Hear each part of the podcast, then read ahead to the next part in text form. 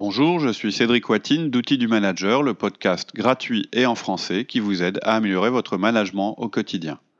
Loin de la théorie et des solutions compliquées, nous vous proposons plusieurs fois par mois de véritables outils pratiques et performants que vous pourrez mettre en œuvre immédiatement. Vous pouvez nous retrouver sur notre site outildumanager.fr. Vous y trouverez des contenus à télécharger, de nouveaux podcasts et pourrez poser vos questions sur nos forums de discussion. L'épisode d'aujourd'hui, re-recruter ou les boomerangs, première partie.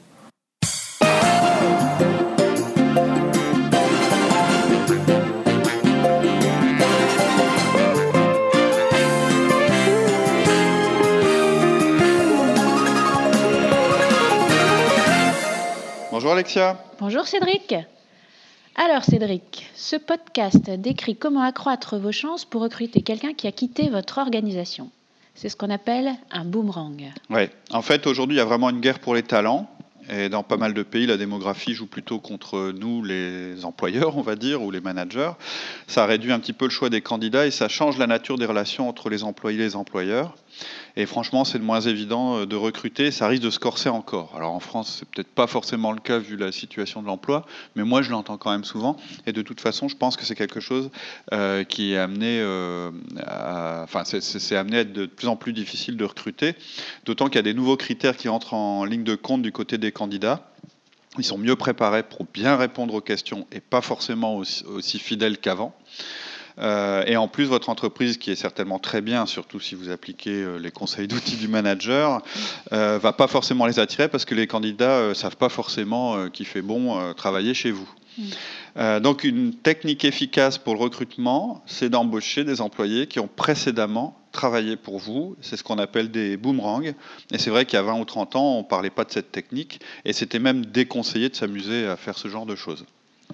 Oui, et puis euh, c'est vrai qu'on a toujours un peu de mal à embaucher quelqu'un qui a claqué la porte de l'entreprise. C'est n'est mm. pas une démarche euh, qui semble naturelle. Ouais, c'est pas facile. Quand on a du mal à envisager le recrutement de quelqu'un qui a travaillé dans le passé pour nous, on cite souvent la raison pour laquelle euh, les managers d'il y a 20 ou 30 ans voulaient pas non plus le faire, c'est la trahison en fait. On a eu le sentiment d'être trahi.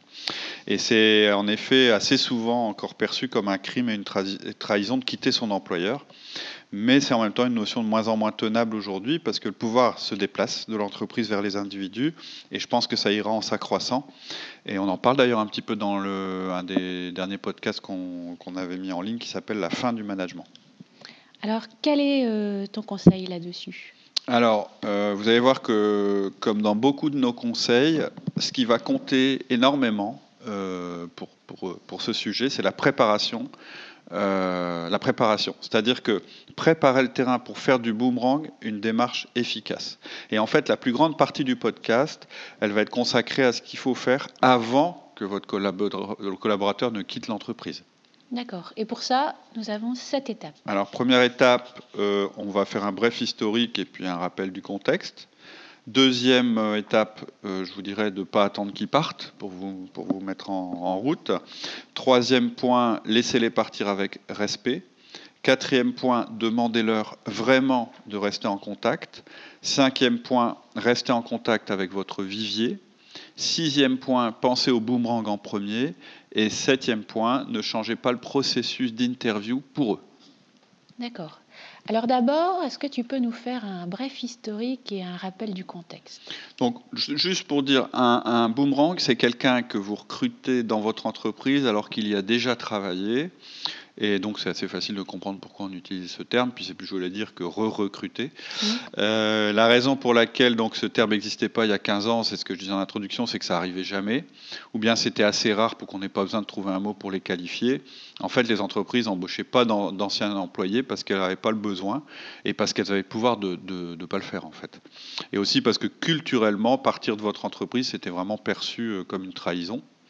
Et en ces temps-là, même si le manager savait que la personne était la meilleure euh, pour tenir le poste et qu'il aurait pu le réembaucher, il y a grande chance qu'il ait, qu'il essuie un refus de la part de tout le monde dans l'entreprise, que ce soit son patron, les ressources humaines et même les futurs collègues de la personne quelqu'un qui, qui, est parti ne revient pas. Mmh. Et c'est probable que même le manager en question euh, ait souffert du départ de son collaborateur et qu'il ait des sentiments, je dirais, négatifs envers ce collaborateur, puisque celui-là lui avait fait l'affront de le quitter. Oui, tu dis d'ailleurs, euh, c'était comme ça avant, mais ça reste un sentiment qu'on peut encore ressentir maintenant. Oui, oui, oui, tout à Euh, fait. ah, le traître, il part à la concurrence, quelle ingratitude. Ouais, ouais, Je ouais. dois avouer que c'est quelque chose que, que nous, on a ressenti il y a quelques années au départ d'un de nos gars. hein. C'est seulement avec un peu de recul qu'on a réussi à dépassionner le sujet, mais sur le Mm. moment, euh, Ouais, ouais, c'est le pas, gars. pas facile. Hmm. Moi, j'ai j'ai eu aussi euh, pas mal de situations où en fait le départ euh, de- du membre de l'équipe a été vraiment mal vécu par les autres, c'est-à-dire les, autres membres de l'équipe Mhm. qui n'ont fait aucun cadeau avant son départ ou ensuite sur le marché. Donc euh, après, ça facilite pas trop les rapprochements. Et je me souviens, moi aussi, en particulier, du départ d'un technicien qui, dès qu'il a annoncé son départ, il a été immédiatement rejeté par l'équipe. Et ça a été dur. Et franchement, aujourd'hui, j'agirais pas comme ça. Mhm. Moi, ça fait longtemps que j'ai changé ça et que je vois que du positif dans l'autre attitude dont on va parler. Et dans mes entreprises, j'ai eu pas mal de boomerangs et en fait, c'est un vrai avantage. Ils reviennent avec une expérience en plus, euh, très motivés parce qu'ils ont envie de revenir vers notre modèle, vers notre manière de faire. Ils ont à nouveau envie d'un environnement stimulant, respectueux, où on pratique un vrai management. Évidemment, il faut que tout ça, ça existe. hein. Avant, avant de d'en parler, il faut le faire. Ouais. Mais avant d'en arriver là, tu dis, euh, n'attendez pas qu'il parte. C'est Mm. ton point 2. Bah oui, en fait, le- c'est pas un podcast sur la rétention. Hein, la rétention, c'est la seconde mission la plus importante d'un manager. C'est pas un très beau mot, mais en fait, ça veut dire qu'on essaye de garder les gens, hein, en gros. Et euh, donc, le premier objectif d'un manager, c'est l'obtention de résultats par son équipe. Mais euh, il y a aussi l'aspect euh, rétention, et ça, on peut, on est obligé d'en parler dans le contexte du boomerang. En fait, les boomerangs, ça n'existerait pas s'il n'y avait pas de départ, par définition. Mm. Euh, mais si vous vous rendez compte de leur valeur seulement quand vous voulez les réembaucher après qu'ils soient partis, il y a un problème chez vous. Il faut partir de ce constat-là déjà. C'est d'ailleurs un peu ce qui vous vexe quand vous réembauchez. Vous vous rendez compte en fait que vous n'avez pas été très bon pour les retenir, que vous n'avez pas investi assez de temps et d'énergie ou d'attention quand ils travaillaient pour vous. Donc je ne vais pas transformer le podcast, euh, je disais, sur un podcast sur la, euh, sur la rétention, mais retenez quand même que c'est maintenant qu'il faut vous connecter avec vos collaborateurs, c'est maintenant qu'il faut comprendre que vos deux missions, celles qui vous définissent comme un bon manager, c'est obtenir des résultats et retenir vos bons collaborateurs. Et une fois que vous aurez eu cette prise de conscience, il vous restera à comprendre, à apprendre et à appliquer les bons principes. Et les bons principes, c'est ce qu'on propose d'appliquer dans nos podcasts, en particulier les quatre outils fondamentaux que vous pouvez découvrir dans notre série qui s'appelle euh, les essentiels. Et ça vous permettra de renforcer les liens avec vos collaborateurs, de mieux les connaître, de comprendre ce dont ils ont besoin pour performer dans, dans le, bonheur et l'efficacité au sein de votre, euh, votre, euh, votre entreprise. C'est vrai d'ailleurs, c'est une des raisons euh, qui nous a amené, nous, à mettre en place chez nous le système Ouais. euh, des enfin, euh, enseigné par les outils du manager. Mhm. C'est qu'on s'est remis en cause justement après le départ de notre gars et on s'est dit, bah, on n'a peut-être pas su euh, mettre en œuvre tout ce qu'il fallait pour tisser un vrai lien avec lui. C'est clair.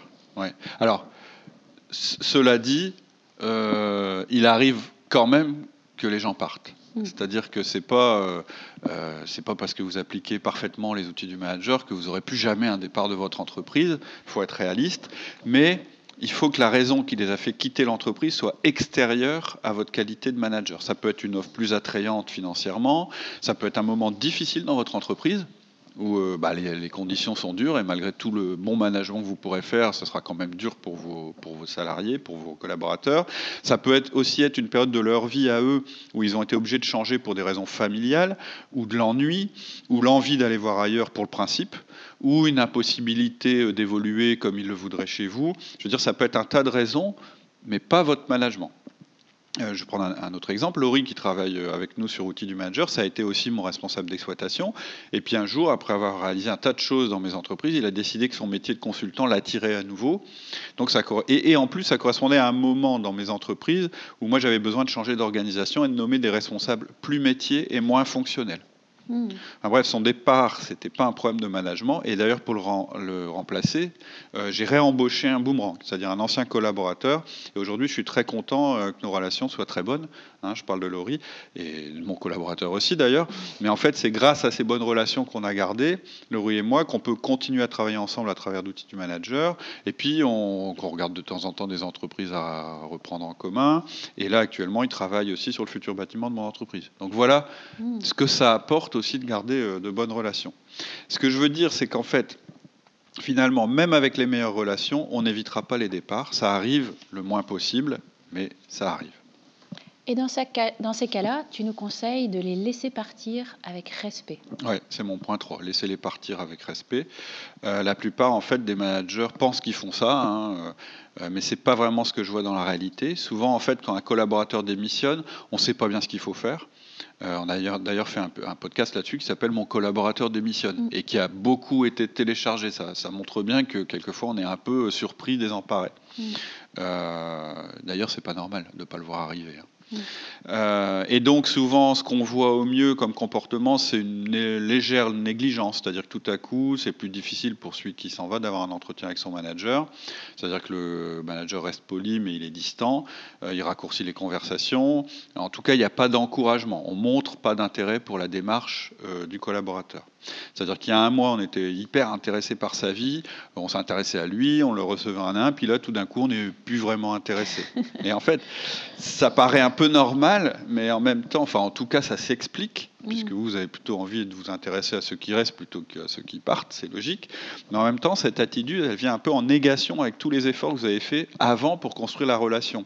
C'est un peu embêtant parce que ça envoie le message à tous les autres, à cette personne, mais aussi à toutes les autres, que le 1 à 1, en fait, c'était une forme artificielle de communication qu'on avait mis en place simplement parce qu'on était forcé de travailler ensemble. bien sûr que c'est le rôle du 1 à 1, mais normalement, ces entretiens d'une demi-heure toutes les semaines, ils ont quand même dû créer une relation entre vous et le collaborateur qui s'en va. Et il n'y a pas vraiment de raison pour que la relation s'arrête. Vous avez appris à apprécier votre collaborateur et donc vous l'appréciez autant qu'avant, même s'il vous parle de son départ. C'est toujours la même personne, vous êtes toujours la même personne, donc normalement vous avez toujours la même relation. Ouais, pour ça, il faut aussi réussir à mettre un peu de, à dépassionner les choses, quoi. Tout à fait. Un petit peu de distance tout à avec fait, ses émotions important. et se dire. Euh, Absolument. C'est pas de remise en cause personnelle. Non, non, voilà, tout à fait. C'est-à-dire ce sentiment de trahison, en fait, il est, il est basé sur aucun, euh, aucune chose réellement mmh. concrète. En tout cas, euh, euh, en l'occurrence, dans le comportement général que je vois, je pense que c'est mauvais mmh. d'avoir ce comportement-là, et je suggère que qu'on change ce comportement.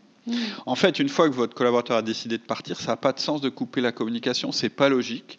Ça mm. veut juste dire, qu'est-ce que ça veut dire en fait? Quand vous lui dites ça, comment il le reçoit? Parce qu'il faut toujours se placer de son point de vue. Et en fait, ça veut dire, bah, j'ai encore du pouvoir sur toi, alors je décide de te punir en changeant ma communication avec toi. Il n'y a que comme ça qu'il peut ressentir la chose. Il peut se mm. dire, ouais, c'est un peu normal, mais quand même, il y a cette chose-là. Et en fait, maintenant qu'il part, pour vous, la vraie question, c'est pas est-ce que je suis vexé, pas vexé, etc. Vous l'êtes, donc ça c'est sûr. Mais la vraie question, c'est quel est le comportement idéal que je dois adopter? Et je pense que vraiment rien de bon ne viendra du fait que vous coupiez de votre management ce collaborateur ou que vous perdiez vos manières. Votre attitude, euh, elle doit rester amicale et professionnelle. Donc mon premier conseil, c'est pas de colère, et j'espère que vous comprendrez pourquoi. Ensuite, pas de dénigrement non plus ou de rumeurs à son sujet. Ça paraît évident, mais dans les faits, on voit ça quasiment à chaque fois. On cherche en fait à se rassurer et à dire à notre environnement Ouais, mais de toute façon, ce gars-là, il n'était pas terrible, il s'en mm. va, mais en fait, je l'avais prévu. Enfin, on essaye d'espèces de techniques comme ça un petit peu risibles. Et c'est un peu gênant, surtout si c'est vous qui aviez embauché le gars et si même vous l'avez gardé toutes ces années. C'est quand même que vous, que vous, aviez, que vous aviez euh, envie de le conserver. Hein. Mmh. Si vous l'avez embauché et que vous l'avez gardé, c'est pas pour euh, après, une fois qu'il s'en va, faire comme si c'était un fait exprès. Donc en fait, et donc ce que je disais, c'est que si vous commencez à faire ça, en fait, ça veut dire déjà que la relation que vous aviez établie avec lui était artificielle. Donc ne tombez pas là-dedans. Et euh, ensuite, l'étape d'après, carrément, hein, je vais vous dire un truc qui va, qui va vous étonner, c'est d'en profiter pour en apprendre davantage sur son futur poste, et même à l'aider, à, l'aider. Alors je sais que c'est tentant de sauter sur votre nouveau problème, c'est-à-dire les problèmes engendrés par le départ, mais comment je vais m'en sortir avec le travail qui a été fait par cette personne, comment je vais présenter ça aux autres, qu'est-ce que mon patron va dire, est-ce que je dois faire une contre-proposition pour pas le laisser partir? Je vous conseille de ne pas le faire et je vous explique pourquoi dans le podcast sur euh, le départ du collaborateur. Euh, qu'est-ce que est-ce que moi je vais reprendre des choses de son poste? Est-ce que je vais déléguer des choses aux autres, etc., etc. Toutes ces questions-là, elles sont normales. C'est normal que vous les ayez, mais ensuite, il faut vous focaliser sur le départ de votre collaborateur. C'est vraiment des questions qui font partie d'une gestion saine et respectueuse de son départ.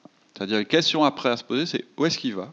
Est-ce qu'il va déménager? C'est quoi son timing? Qu'est-ce qui pourrait rendre son départ moins douloureux? Comment pouvez-vous l'aider? Comment faciliter, faciliter même les choses au niveau administratif? Ah oui, vraiment, on va, on va jusque-là. Mais oui, oui, oui. En tant que manager formé aux études du manager, vous avez des relations privilégiées avec vos collaborateurs, vous vous souciez de vos collaborateurs, et c'est ce qu'on fait quand on se soucie de quelqu'un. Faire attention aux autres, c'est un état d'esprit. Vous ne pouvez pas changer d'état d'esprit parce que la personne n'est plus tout à fait euh, dans, euh, la même situation. Mais chez Outils du Manager, d'ailleurs, ce n'est pas tellement l'état d'esprit qu'on met en avant. On se focalise sur ce qui doit être fait, les comportements, plus sur ce qu'on doit penser, l'état d'esprit. Parce que ce qui compte, c'est plus ce qu'on fait que ce qu'on pense. Donc, est-ce que vous pensez que vous pouvez prêcher l'attention aux autres, les relations harmonieuses, puis tout d'un coup ne pas vous soucier de votre collaborateur quand un énorme changement intervient dans sa vie? C'est pas possible. Vous ne pouvez pas montrer cette face-là à vos autres collaborateurs. Mais même s'il part chez un concurrent, on l'aide. C'est tout pour aujourd'hui. En attendant le prochain épisode, je vous propose de nous retrouver sur notre site outildumanager.fr. Vous y trouverez notre forum où vous pourrez échanger et poser vos questions, tous nos contenus écrits et nos offres d'intervention en entreprise et en école, ainsi que nos conférences. Je vous dis à très bientôt sur notre site outildumanager.fr.